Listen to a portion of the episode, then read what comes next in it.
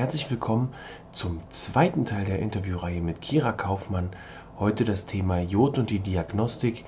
Wie stelle ich meinen Jodspiegel fest? Denn, wie wir aus dem ersten Teil schon wissen, ohne Jod kommt der Tod. Und, was noch viel interessanter ist, braucht meine Schilddrüse Jod?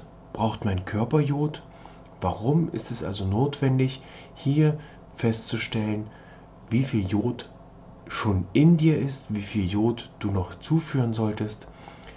Denn, wie Kira Kaufmann schon sagt, wir können uns nur, weil wir Hashimoto haben, nicht erlauben, dem, anderen, dem restlichen Organismus Jod vorzuenthalten. Das wäre gemein. Ja. Viel Spaß bei der neuen Episode von Leichter Leben mit Hashimoto, der Podcast.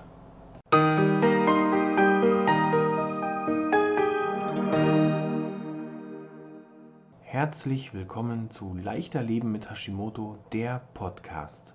Heute mit Teil 2 der Interviewreihe mit der Kira Kaufmann. Und zwar geht es heute um das Thema Jod und hier speziell um die Diagnostik.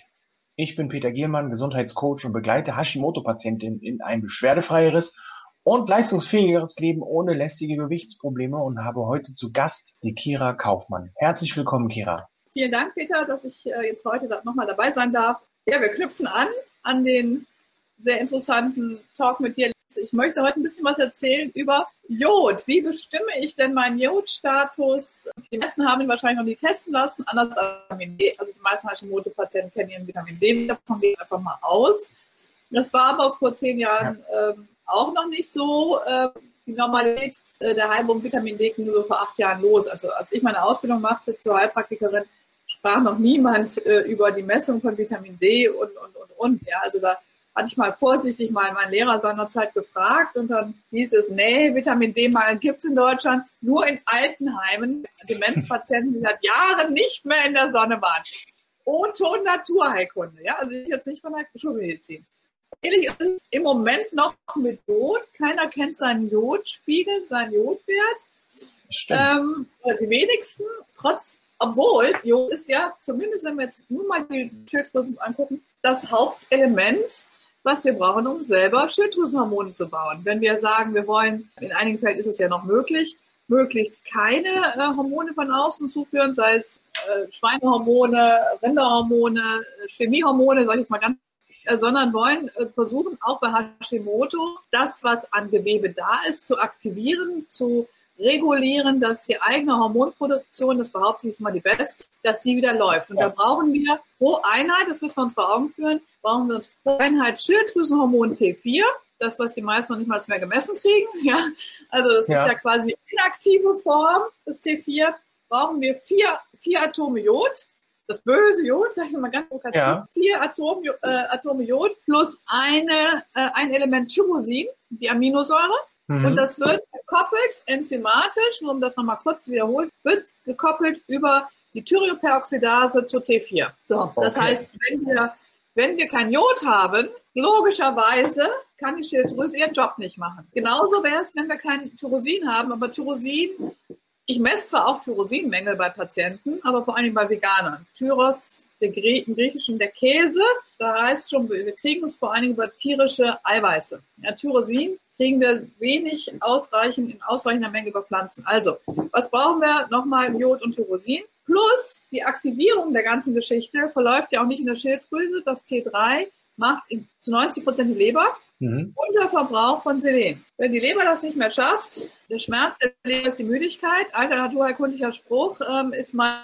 das T3 auch im Keller. Ja, dann haben wir eine Konversionsstörung zum Teil von T4-3. Das sind die Patienten, gerade mit Hashimoto auch, die nur ein L-Toxin bekommen, gut eingestellt sind, aber im Prinzip ja. ist, denen geht's grottig, ja, insgesamt und der T3-Wert ist niedrig. Also, also an Jod kommen wir nicht vorbei. So, wie ist das? Gehe ich als Patient jetzt an und sage, ja, lieber Hausarzt, ich möchte mal wissen, ob ich mit Jod gut versorgt bin. Wenn die meisten sagen, ja, messen wir nicht. Was kann ich ein bisschen Kassenleistung? Also ich, ich habe die Jodwerte von Patienten, von Endokrinologen, die ich in der Praxis gesehen habe, waren immer nur von Privatpatienten. Also der Jodtest, also oder vielleicht mal äh, der Jodtest, der klassische Jodtest ist ein Test im Urin. Entweder sammelt man 24 Stunden seine Urinausscheidung in einem braunen Behälter und äh, schickt daraus 10 Milliliter ein. Das ist der klassische Test nach der WHO. Oder man hat herausgefunden, der Durchschnitt dieser 24-Stunden-Ausscheidung entspricht im, in etwa auch der Ausscheidung im zweiten Morgenurin. Ist Laboranalytik jetzt und so weiter, müssen wir jetzt mal hinnehmen. Und das ist das, was der ein oder andere Endokrinologe dann doch mal testet. Und das ist zumindest mal ein Hinweis, ob vom Referenzbereich her die Schilddrüse gut mit Jod versorgt ist. Wenn das noch nicht mal der Fall ist, können wir davon ausgehen, dass weder die Prostata noch die Eierstöcke, die Brust, die Speicheldrüsen, das Gehirn etc. etc. Jod in ausreichender Menge bekommen. Ja, weil äh, Schild, die Schilddrüse als erstes das Jod abgreift. Und deswegen sehen wir da auch als letztes einen Jodmangel. Also ein Abfall von T4 wäre so ein typischer Jodmangel, aber dann ist schon wirklich nichts mehr da. Dann sind wir okay.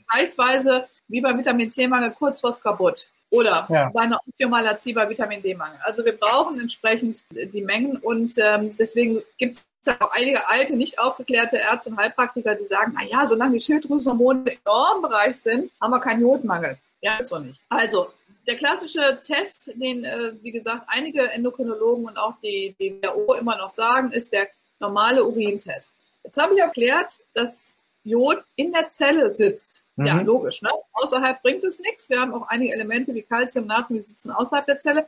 Aber ich zeige es nochmal an dem Bild hier.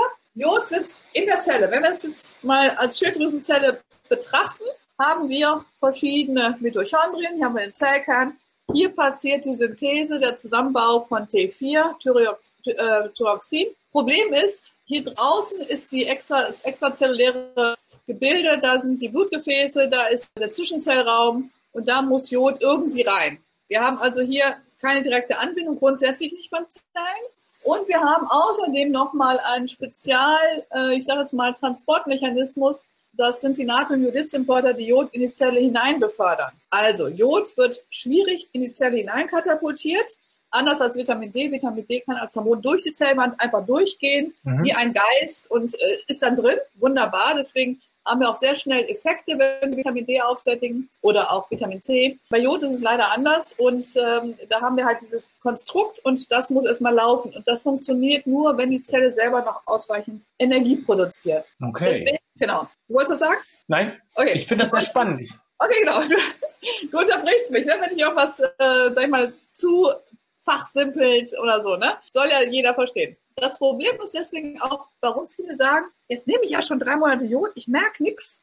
Ja, das dauert. Es dauert. Bei mir hat es ein Jahr gedauert, bis mein Jodspiegel wow. normal war. Ein Jahr. Und ich habe viel Jod genommen. Ich darf gar nicht hier genau ja. sagen, wie viel ich genommen habe. Aber ich habe viel Jod genommen und ich äh, war ja wirklich auch im, im totalen Keller. Aber das dauert einfach. Und wir brauchen Kofaktoren. So, was heißt das für unseren Test? Unser Test testet quasi nur das, was im Umlauf ist für die Schilddrüse. Ein Jod, ein Jod-Bluttest ist Mumpitz, weil das quasi nur das quasi auf ihn, vielleicht kennt der eine oder andere Eisen im Blut zu testen, ist genauso sinnlos. Wir testen das Ferritin natürlich. Äh, das gibt uns nämlich nur das an, was wir gerade aufgenommen haben also Jod im Blut zu testen, würde vielleicht Sinn machen, wenn mein Kleinkind so eine Flasche Lugertsche Lösung ausgetrunken hat, was natürlich kein Kleinkind tut, aber rein theoretisch, um zu gucken, habe ich eine Vergiftung. Dann könnte man sagen, hm, wir nehmen dem Kind mal Blut ab und gucken, was gerade an Jod noch im Umlauf ist. Ansonsten ist ein, ein Jod-Blutwert für die Füße in aller Regel und äh, macht man unter ganz bestimmten Voraussetzungen.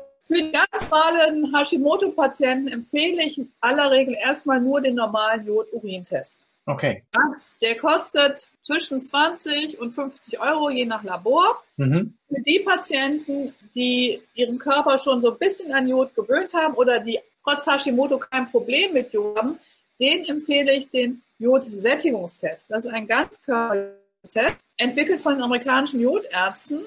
Da geht man nämlich davon aus, dass der gesamte Körper circa 50 Milligramm Jod gespeichert hat, beinhaltet. Und von diesen 50, wenn, wenn der Körper dann nochmal 50 Milligramm morgens bekommt und dann testet man, wie viel behält er denn ein oder scheidet er aus, kann man innerhalb von 24 Stunden im Urin nachweisen, wie ist denn die Jodsättigung. Ja?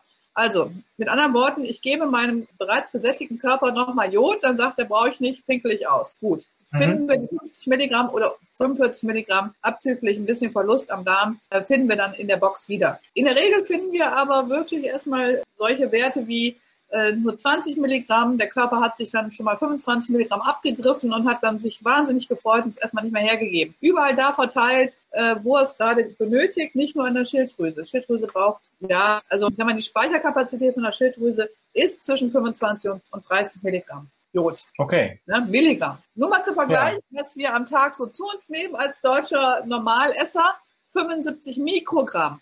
Ja, mhm. Mikrogramm. Mhm. Also nix. Äh, der Japaner um die Ecke hier in Düsseldorf, der isst am Tag circa 6 bis 13 Milligramm. Also der hat auch keine Jodprobleme. Der hat übrigens auch nicht mehr Hashimoto. Vielleicht kann ich es mal kurz einwerfen. Das heißt mal, die japanische Krankheit, weil die Japaner so viel Jod essen. Habe ich schon gelesen. Natürlich. Echt? Ja. Das war, ein, das war bestimmt ein Experte, der das geschrieben hat. Total. Das sind so die Leute, die dann immer sagen, das Jod in den deutschen Salzen, das kommt alles aus radioaktivem Müll, aus nuklearmedizinischen Praxen, was verklappbar ist. Also äh, es gibt ganz viel, was da draußen erzählt wird. Glaubt nicht alles. Äh, Hashimoto war natürlich Japaner, hat in Deutschland Richtig. geforscht und auch in Deutschland im Übrigen äh, seinen berühmten Artikel zu den Infiltrationen 1912 veröffentlicht. Mhm. Ähm, aber das nur mal nebenbei. In Japan gibt es Hashimoto. Also es ist nicht so, dass sie kein Hashimoto hätten. Gibt es auch, aber nicht mehr als hier. Jetzt ist halt die Frage, oh, jetzt sagt der Patient, Mensch, ähm, ist ja blöd, ich muss zum Arzt gehen, muss ihm das erstmal erläutern, ich bin Kassenpatient und hm, was mache ich denn jetzt? Ich möchte doch wissen, ob ich Jod mal habe. Es gibt zwei Möglichkeiten. Es gibt diese einfachen Jodtests auch übers Internet zu beziehen. Da gibt es gute ja. Anbieter, die also auch so, solide Urintests anbieten. Die kann man sich für ein paar Euro dann kaufen, ohne sich beim Arzt dann erklären zu müssen oder beim mhm. Heilpraktiker. Und dann hat man zumindest mal da einen Hinweis. Eine ganz, ganz intelligente Möglichkeit, die jetzt nicht wirklich einen quantitativen Wert ermittelt, ist der Hautjodtest. Ja? Mhm. Der Hautjodtest ist eine Möglichkeit, um einfach mal zu gucken, hat mein Körper Jodbedarf, ja oder nein? Weil, wie ich erzählt habe, Jod wird über die Haut ganz gut aufgenommen. Mhm. Das heißt, äh, für den Hautjod würde man, vielleicht zeige ich das gerade mal, kann man sehen, eine Flasche Lugalscher Lösung nehmen, mhm. also eine Jod-Wasserlösung. Bitte keine hochprozentige, sondern eine ein- oder zweiprozentige ein hochprozentiges Jod ätzt die Haut weg. Okay. Den Fehler habe ich mal gemacht. Ich wollte meinen Fußpilz behandeln, habe dann fünfprozentige Lugalsch Lösung draufgekippt. Der Fußpilz war weg, der Rest runter auch. Ich habe auch wegen halben Knochen richtig nachmachen. Wir nehmen eine einprozentige Lugalsch Lösung. Ja, ich mache es jetzt mal so ein bisschen aus dem Lameng, wie der Körper sagt. Und ich gebe ungefähr, ich sage jetzt mal, ich zeige mal sehen, zwei Tropfen mal so hier auf den Unterarm. Unterarm deswegen, weil die Haut da sehr dünn ist. Und ich mache da so eine Art, mache ich ein bisschen da auch rein, so ein, ein Quadrat von circa ja, vier Zentimeter. Ja, so okay. man sieht das. Ja. So, und jetzt lasse ich das antrocknen und gucke, was nach zwölf Stunden, natürlich wasche ich das jetzt nicht und reibe da nicht dran rum, was nach zwölf Stunden übrig ist. Weil der Körper, wie gesagt, das über die Haut aufnehmen kann, was er erstmal braucht. Auch die Haut selber, die Hautzellen haben Jodbedarf. Und dann ähm, weiß ich, aha, wenn da alles weg ist nach zwölf Stunden, der, der Körper hat Jodbedarf. Also es ist quasi wie ein Ja-Nein-Test. Mhm. Aber kann dem einen oder anderen schon mal so einen Hinweis geben, ob da Sinn machen würde, sich mehr, eher mit dem Mann beschäftigen. Weil die meisten, die meisten werden sein, dass da nach zwei, drei Stunden schon nichts mehr ist. Der Körper gesagt okay. hat, wow, endlich kriege ich mal das Zeug und äh, übrigens keine Sorge, das färbt bräunlich, ist nicht schlimm. Wer dann sagt, oh, ich muss heute Abend noch irgendwie auf dem roten Teppich irgendwie mich ganz toll noch im, im Abendkleid präsentieren, jetzt habe ich einen Fleck da, einfach Ascorbinsäure, Vitamin C oder irgendwas anderes äh, löscht das Ganze okay. und äh, damit ist der Fleck weg. Also das ist der ganz klassische Hauttest. Mhm. Mit einprozentiger Lugalscher Lösung und für jeden durchführbar, ja, vielleicht als Vorstufe für den Standard-Urintest. Kostet nichts. Oder kostet nur die Lugalsche Lösung, die wiederum auch nichts kostet. 8 Euro. Okay, alles klar. Und du stellst dann heute Nacht um 11, um 23.21 Uhr noch dein aktuelles Foto hier unter das, Video. Ähm, ich gehe aber davon aus, dass, dass, dass ich gesättigt bin. Ich, aber das kann, kann ich dir schicken, wie das, cool. ja, was haben wir jetzt? Äh, jetzt haben wir elf, also quasi in zwölf Stunden, ich dann auch wach bin. Äh, ich habe zwei kleine Kinder. Gute, ja. gute Ausrede. Gucke ich mal, was, was da noch übrig ist. Genau. Ich schreibe dir einfach eine Nachricht um. Äh Nachricht. Du musst mir noch ein Bild schenken. Ja, genau. Wahrscheinlich schlafe ich um die Zeit auch schon. Und du hast auch Kinder, ne? Ja. Ja. Also dann ist man einfach nicht mehr so taufrisch so vom Wochenende. Also wie gesagt, das färbt auch die Hände, aber mhm. kennt ihr, ne? Beta-Isadonna-Salbe ist gesund. jetzt und so weiter. Ist nur farblich nicht so schön. Das ist eigentlich schon alles zur, zur Diagnostik. Also zusammengefasst, bitte nicht im Blut sich irgendwas andrehen lassen. Mhm. Ähm, Für die Schilddrüse gibt es den normalen Standard-Urintest im zweiten Morgenurin, den auch Online-Anbieter mittlerweile frei verkäuflich anbieten oder für zu Hause den, äh, also zu Hause für die, für die Wissbegierigen einfach mal einen Jod-Test machen. Ist eine gute Möglichkeit, einfach mal zu schauen, äh, ja, wäre Jod was für mich? Oder mhm. bin ich eigentlich aufgrund meiner Ernährungsweise, weil ich mich regelmäßig mit Meeresfrüchten, Algen und Fisch eindecke, äh, bin ich da ganz gut mit versorgt. Die meisten tun es ja nicht. Ja. Ne? Also ich wäre wär da jetzt nicht unbedingt äh, der mediterrane Keto-Mensch ist. Ne? Der macht es nicht. Richtig. Zumal ja auch, so wie wir im letzten Interview schon festgestellt haben, die, die Meer kreist, äh, mit Hashimoto bloß kein Jod zu sich zu nehmen. Ne? Ja, das, äh, das ist Altmeer und die Meer ist jetzt auch nicht mehr überholt, aber wie das oft so ist, ähm, die Erde ist eine Scheibe, hat sie auch lange gehalten. Ja. Und äh, leider, äh, da wurden auch Leute für geköpft. Also im Prinzip ist es so, solche Wahrheiten, auch wenn jetzt Koryphäen, Koryphäen wie Professor Dr. Gärtner, Uni München, Chefendokrinologe und so weiter sagt, Hashimoto-Patientenvertrag ohne weitere 500 Mikrogramm Brot. Ja, das ist also jetzt nicht meine persönliche Empfehlung, sondern das ist eine Fachempfehlung von Fachgesellschaften. Wird immer noch jeden Tag draußen erzählt, auch bei den, in den, in den Praxen. Um Gottes Willen kein Jod. Ja, man, wir können uns nur, weil wir Hashimoto haben, nicht erlauben, dem, anderen, dem restlichen Organismus Jod vorzuenthalten. Das wäre gemein. Ja? Das stimmt. Anders, wir müssen einfach dahin kommen, dass wir die Schilddrüse wieder so beruhigen, dass sie wieder ähm, normal ihren Job macht. Deswegen sage ich, wenn man lange Zeit Jod vermieden hat, natürlich darf man jetzt nicht hingehen und sagen, boah, Schilddrüse, komm, du machst jetzt deinen Job, hier, ich schütte dir jetzt mal Jod hin. Dann sagt die Aua, die Schilddrüse ist entzündet, die ist sehr krank, die, die ist ähm, in, in einem Autoimmunprozess gefangen, der erstmal beruhigt werden muss. Da hast du mhm. ja auch Ansätze über Ernährung, über Darm, über Mikronährstoffe etc. etc. Je besser die Ursachen von Hashimoto auch erkannt und behandelt und angegangen werden, desto besser verträgt die Schilddrüse auch Jod. Und bis dahin macht man erstmal ganz langsam mit dem Jod. Ja? Mhm. Das überfordern wir auch die Schilddrüse nicht. Ich habe die Erfahrung gemacht, wenn die Schilddrüsen gut aufgesetzt sind, einmal mit Vitamin D3 mhm. und auch mit Selen, wird Jod gut vertragen. Also okay. in, in, einem Rahmen bis, sag ich mal, 500 Mikrogramm. Das ist ja schon viel, was viel mehr als was alle über die Ernährung zu sich nehmen. Ne? Ja, das stimmt. Das ist schon sehr viel im Vergleich zu dem, was man so mit der Ernährung, Ernährung genau. aufnehmen kann. Ja. ja, genau. Aber das, das geht ja jetzt schon so, wir greifen ja jetzt dem, dem dritten Interview schon ein bisschen vor, was wir da mit Hashimoto und Jod machen können oder was wir mit Jod bei Hashimoto machen können. So klingt das rund. Ich genau. habe noch eine Frage bekommen von der Tine. Die Tina hat nämlich gefragt, ich muss das mal ablesen, wie und wann man denn Jod nehmen kann, in Verbindung auch mit anderen Vitaminen und anderen Nahrungsergänzungsmitteln und auch wahrscheinlich auch in Verbindung mit, mit den Schilddrüsenhormonen. Kann es sein, dass die sich irgendwie beeinträchtigen gegenseitig oder aufheben, die Wirkung? Also Jod verträgt sich mit allen anderen Mikronährstoffen. Nur das Schilddrüsenhormon muss deswegen immer separat gegeben werden, weil das das Problem ist, dass es so schlecht am Darm reserviert wird. Das heißt, mhm. Schilddrüsenhormon, egal was danach genommen wird, immer separat. Man sagt eine halbe Stunde vor der Mahlzeit, vor dem Frühstück mhm. in aller Regel. Und danach kann man äh, das Jod mit Selen, das Jod Vitamin C, da gibt es auch Mythos, das, man dürfe das nicht, das stimmt nicht. Natürlich darf man das, in der Natur gibt es auch alles zusammen. Also, Jod verträgt sich mit allem. Ich empfehle es nicht so spät abends einzunehmen, mhm. weil das zu sehr aktivieren kann. Ja? Okay. Wer halt abends schlafen möchte und nicht irgendwie noch feiern möchte, der sollte Jod. Die Bille hat noch was gefragt. Ich lese mal vor ich bin vor acht Jahren nach Griechenland ausgewandert. Zu der Zeit nahm ich LT 225 Mikrogramm. Seit ich in Griechenland lebe, sinkt mein äh, LT-Bedarf ständig. Heute bin ich auf 75 Mikrogramm. Kann das mit dem höheren Jodgehalt in der Luft und in der Ernährung zusammenhängen?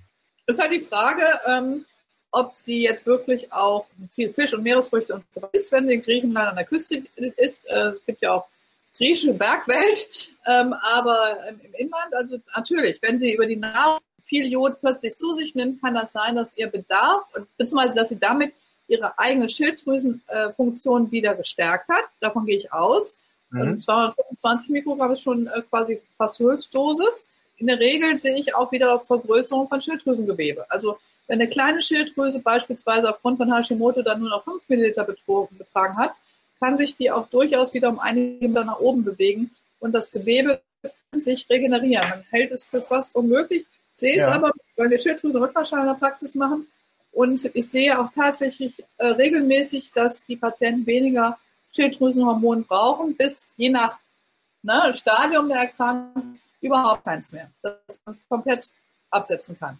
Okay. Wenn das, wenn das Motto früh erkannt wird und wir sind beispielsweise nur auf 75, ja, äh, Mhm. 25 oder 75, kann das durchaus sein, dass durch, alleine durch die Gabe der Baustoffe, das ist ja eigentlich logisch, ich gebe der Schilddrüse das, das, was sie erstmal, damit sie wieder den Job macht, und dann sagt das restliche Schilddrüsengewebe, es ist ja nicht alles krank. Ja, wir haben die Antikörper gegen die Enzyme. Nicht Ja. unbedingt gegen das Gewebe an sich, nur das entzündet sich mit der Zeit. Mhm. Und haben wir wirklich da eine, eine richtige ursächliche Möglichkeit zur Regeneration. Das ist ein interessanter Ansatz. Die Bille isst viel Fisch, viel Fisch und viel Meeresfrüchte. Super. Ja, wunderbar. Da sitzt sie an der Quelle. Sie kriegt es wahrscheinlich frisch, nicht wie Ja. wir hier. Ne? Ja, beneidenswert. Und natürlich, Das wenn sie am Meer wohnt, durch die Aerosole haben wir auch etwas Jod in der Meeresluft, aber auch Mhm. nur dann, wenn wir, wenn wir wirklich an der Gischt in der Brandung entlang laufen. Also wenn man jetzt Ja. einmal einen Kilometer vom Meer entlang geht, denken ja viele, sie wohnen irgendwo äh, in Schleswig-Holstein da am Kanal und äh, hätten dann noch viel Jod in der Luft. Das ist nicht so. Ähm, nur wenn wir wirklich in, in der Brandung laufen, Jod über die, über die, äh, die Atemwege aufnehmen. Ja, Hm. okay. Also ähm, der Ansatz, ich fand den Ansatz im Moment äh, gerade sehr interessant, als du sagtest, so mit, mit 75, äh, wenn man da mit 75 LT dagegen steuern muss oder wenn man so äh, gerade in, im Anfangsbereich ist, wenn man Genau. quasi eigentlich so die Diagnose frisch hat und das ist also nicht nur die Diagnose frisch, sondern die Krankheit auch frisch. Manchmal hat man ja die Diagnose und hat schon zehn Jahre Hashimoto, Genau, Ähm, genau. weil, weil man früher kannte Hashimoto. Genau. ja, weil man wahrscheinlich auch schon fünf Ärzte besucht hat und die so, hm, wir nehmen mal den TSH-Wert, ach, da ist nichts. Furchtbar. wenn man also Hashimoto früh erkannt hat, dann deckt sich das mit dem Jod, äh, mit, mit meiner These auch, dass man eigentlich, sobald man das hat, äh, direkt die Ernährung umstellt, die ganzen, äh, ich sag jetzt mal so den ganzen Dreck raus aus der Ernährung und dann kann man auch unter Umständen das Hashimoto relativ frühzeitig auch wieder in den Griff kriegen. Absolut. Also das Ja. ist wie bei allen. Ja. Und ähm, ich wehre mich auch gegen die Aussage, Hashimoto sei nicht heilbar. Natürlich ist das ein Gewebe zerstört ist wirklich, also komplett zerstört ist, nicht mehr, nicht mehr äh, reproduzierbar. Aber in der Regel äh, haben wir Funktionseinschränkungen, wo wir ähm, das ist auch eigenes Gewebe und ich bin auch kein Freund davon, frühzeitig Hormone zu geben. Im Übrigen, also Mhm. viele kriegen ja die Hashimoto-Diagnose und dann äh, gibt es so die These, ähm, da sind die Hormone noch im Normbereich, das TSH vielleicht über 2,5. Gibt es Ärzte, die sagen, dann geben wir L-Tyroxin 25 oder 50, je nach Körpervolumen. Ähm, L-Tyroxin und ähm, dann, damit entlasten wir die Schilddrüse. Nein, hier in, in so einem Stadion, Stadium äh, entlasten wir die Schilddrüse nicht, sondern wir, wir geben der Schilddrüse erstmal das, was sie machen kann, im Sinne von Eigensynthese, weil das Ja. eigene Hormon immer noch wesentlich, ähm, sag ich mal, für den Körper besser verarbeitbar ist als ein Fremdhormon aus der, aus der Tablette. Logisch, ja. Ja. Ähm, und Ja, aber da äh, sind, deswegen äh, nicht zu früh Hormone, nicht zu früh. Da sind die Ärzte relativ schnell dann schon am Anfang mit Ja. zu unterstützen. Es ist zwar ein anderes Beispiel, aber ich kenne das von meinem Sohn, der hat, ist mit zwei Jahren, ist der an dem hämolytisch-uremischen Syndrom erkrankt. Muss, Genau, durch, durch eine EHEC-Infektion, sitzt seitdem im Rollstuhl, ei, weil quasi das komplette, das komplette äh, Rechensystem in seinem Kopf ausgeschaltet hat. Ne, für die äh, Zuhörer und Zuschauer draußen, das kann man sich so vorstellen, als wenn in einer alten Telefonzentrale, wo noch die ganzen Stecker hin und her, im Moment, ich verbinde Stecker raus, Stecker in den neuen und ich habe ein Gespräch auf Leitung 15, da sind alle Stecker rausgezogen und komplett falsch wieder reingesteckt. Ne, also da ist alles durcheinander gegangen im Kopf. Er ist dabei, alles wieder neu zu lernen und es ist aber nicht mehr so, dass er jetzt so wie wir, wir, wir laufen einfach, wir denken da aber auch nicht drüber nach. Er muss aber wirklich über jeden Schritt nachdenken und das gezielt steuern. Und da sagten irgendwann die Kindergärtner oder ich glaube die Kindergärtner war es, wir sollten überlegen, ob der Junge nicht einen elektrischen Rollstuhl kriegt. Und auch die Ärzte haben gesagt, vielleicht wäre ein elektrischer Rollstuhl ganz hilfreich. Und da habe ich gesagt, nein, das möchte ich nicht. Sicherlich würde ihm das alles leichter von der Hand gehen, aber ich nehme ihm ja die Möglichkeit, in Bewegung zu kommen und dem Körper die Möglichkeit, aktiv zu werden. Er sitzt dann irgendwann nur noch da Joystick genau. nach vorn, Joystick nach hinten. Das ist alles. Die Arme, die bewegen sich nicht mehr, weil Joystick nach vorn, nach rechts, nach links, nach hinten. Jetzt sitzt er aktiv da, rollt und hat seinen kompletten Körper mit in Bewegung. Ja, und, Wie alt ist er jetzt? Ist jetzt zwölf. Ah, okay. Ist also in einem wundervollen Alter. Ja. Also, ja, nee, eigentlich. Letztlich, also wir haben auch die Tendenz, ähm, äh, gerade bei Hashimoto haben wir auch äh, bei, bei den Frauen so das Problem mit dem Progesteronmangel. Ja, da sage mhm. ich auch meinen Patientinnen, liebe Patientinnen, ihr seid jetzt 38, euer Körper sollte noch in der Lage sein, Progesteron selber herzustellen. Wenn das nicht tut, guckt, was ihm fehlt. Weil ja. wenn wir zu früh Progesteron geben, das Schwangerschaftshormon, ja, das ist ein bisschen, in, ja, das ist bioidentisch. Ja, bioidentisch hin oder her, das bioidentischste, was wir haben können, ist unser eigenes, ja. Ja. Und ähm, dieses Hormongeschmiere, äh, das ist auch in, in meiner Szene wirklich was, was ich äh, nur im Notfall gebe bei Patienten, Patienten in meinem Alter, ich sage jetzt mal um die 50, äh, die jetzt Wechselbeschwerden haben und wirklich einen ganz, ganz äh, hohen Leidensdruck. Aber eine Frau vor den Wechseljahren gibt man kein Progesteron, auch nicht bei Hashimoto, sondern da guckt man, warum funktioniert die Progesteronbildung nicht. Da ist nämlich das Hauptmangelelement B6, ja. Ja, das wissen auch viele nicht. Ohne B6, ausreichend Mengen B6 kriegen wir kein, kein äh, Progesteron gebaut. Das ist umgewandelt aus Pregnenolon und äh, das wiederum aus dem Mitochondrien. Also es ist immer dasselbe, zu früh dem Körper eine Krücke anzubieten. Der Körper ist wird, dann wird er faul. Ja, dann sagt er auch, ja. brauche ich nicht mehr machen, machen wir, ja, wird mir abgenommen. Und dann ist es gerade bei den jungen Frauen mit Hashimoto oft so, mit dem Problem mit dem Schwangerschaftsalter und Schwangerschaftswerden. Weil wir brauchen natürlich ähm, unser eigenes äh, Progesteron, ähm, um das, die Schwangerschaft aufrechtzuerhalten. Übrigens, dieser Mythos, Frauen mit Hashimoto werden schlecht schwanger, äh, ist darin begründet, nach meiner Erfahrung, nicht weil die Schilddrüsenwerte nicht stimmen, sondern äh, Jodmangel herrscht. Und dieser Jodmangel verhindert ähm, eine Schwangerschaft oder ja. auch das Erhalt einer Schwangerschaft. Also dass man eine Schwangerschaft äh, auch bis zum Ende durchzieht und nicht äh, schon in den ersten neun, neun, neun Wochen verliert. Also das nun mal so nach meiner äh, Erfahrung, dass viele Frauen in meiner Praxis mit durch, nur durch, durch einen Ausgleich des Jodspiegels plötzlich Kinder kriegen, wo es früher nie geklappt hat. Wow. Kinderwunschzentrum hin und her, ja. Ja.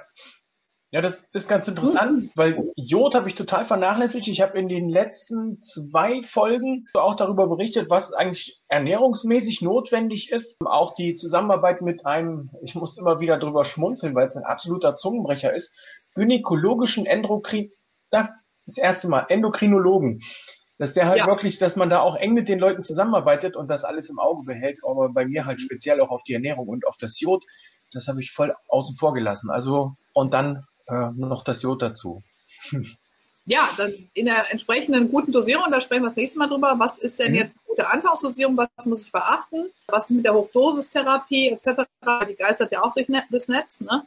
Wobei die Amerikaner gerade bei Hashimoto jetzt auch wiederum äh, zurückrudern und sagen, äh, low and slow und nicht dieses, äh, wir geben alles und extrem mhm. dosiert. Da sind die äh, mittlerweile auch nicht mehr so wie vor drei, vier Jahren noch, wo man gesagt hat, auch Mensch, das Hashimoto, nimm mal 50 Milligramm Jod, macht nichts. Ja, das ist so ja. nicht. Das, das kann man nicht verallgemeinern. Es gibt Patienten, die das gut vertragen und die ähm, da kein Problem mit haben, aber äh, die Mehrheit äh, merkt dann schon, dass es ihnen nicht gut tut und hm. Warum das so ist, ähm, das möchte ich das nächste Mal dann nochmal erzählen. Auch diese typischen Nebenwirkungen, das ist nicht Psycho, das ist tatsächlich, äh, weil die Jod stark entgiftend wirken kann. Hm. Da muss man halt einen guten Weg finden, dass trotz erkrankter Schilddrüse gearbeitet wird. Ja, okay. Also auch für das nächste Mal schon wieder sehr spannend und höchst interessant. Ich glaube, mit Hashimoto haben wir schon Psycho genug. Da ist es dann ganz gut, wenn wir darüber sprechen, was zu beachten ist, dass man nicht noch zusätzlich beunruhigt wird ähm, genau. und dann sagt, nee, jetzt geht's mir noch blöder als vorher, lass ich bleiben. Ich kenne genau. das bei einigen das meiner, ja, ich kenne das bei einigen meiner meiner Kunden mit der Ernährungsumstellung, die dann nach einer Woche sagen, ah, mir geht's nicht wirklich besser. Im Gegenteil, mir geht's schlechter. Ich höre jetzt auf damit. Wo ich dann sage, das sind die Entzugserscheinungen, das sind die Entgiftungserscheinungen. Einfach dranbleiben das Ziel nicht aus dem Augen verlieren, dass man einfach ein leichteres Leben mit Hashimoto führen kann, genau. dass man mehr Energie bekommt und dann wird das. Man muss halt dem Körper nur Zeit geben. Ne? Wenn ich jetzt als Beispiel 20, 30 Jahre lang diesen Dreck in mich reingestopft habe, dann dauert es halt eine Weile, bis es raus ist. Ne? Ja, und ähm, so ähnlich ist auch mit Jod. Jod entgiftet, äh, will jetzt nicht zu, zu stark vorgreifen, aber entgiftet uns Fluorid. Wenn wir äh, unser Leben lang Elmex genommen haben oder andere fluoridhaltigen Zahnpasta und Zahngels, ja, weil die ach so gut sind und uns vor Karies schützen sollen, ähm, ja. dann haben wir im Verhältnis zu viel von Fluorid im Körper und diese blockieren uns Jod auf eine Schilddrüse. Ganz mhm. einfach, ja. Dann noch andere unliebsame Metalle wie Quecksilber, Cadmium, aber auch Bromide. Wer zum Beispiel mal eine Zeit lang äh, Beruhigungsmittel mit Brom ähm, nehmen musste, Bromazepam zum Beispiel, ne? Es gibt mhm. einiges aus der Psychopharmaka, die halt Bromide enthalten, die beruhigen. Auch das sind also Gegenspieler von Jod. Und wenn wir davon zu viel haben, von Jod zu wenig, das ist bei den ersten der Fall mit den Fluoriden, Zahnpasta ja. und so weiter, dann ähm, haben wir da schon eine, äh, sag ich mal, eigene Blockade uns aufgebaut an den Rezeptoren. Ja. das dauert. Das dauert auch, bis sie sich ähm, mal wieder abgebaut haben. Mhm. Und das kann auch erstmal, ich sag mal, Nebenwirkungen machen oder Entgiftungserscheinungen, wie man es nennen möchte. Ne?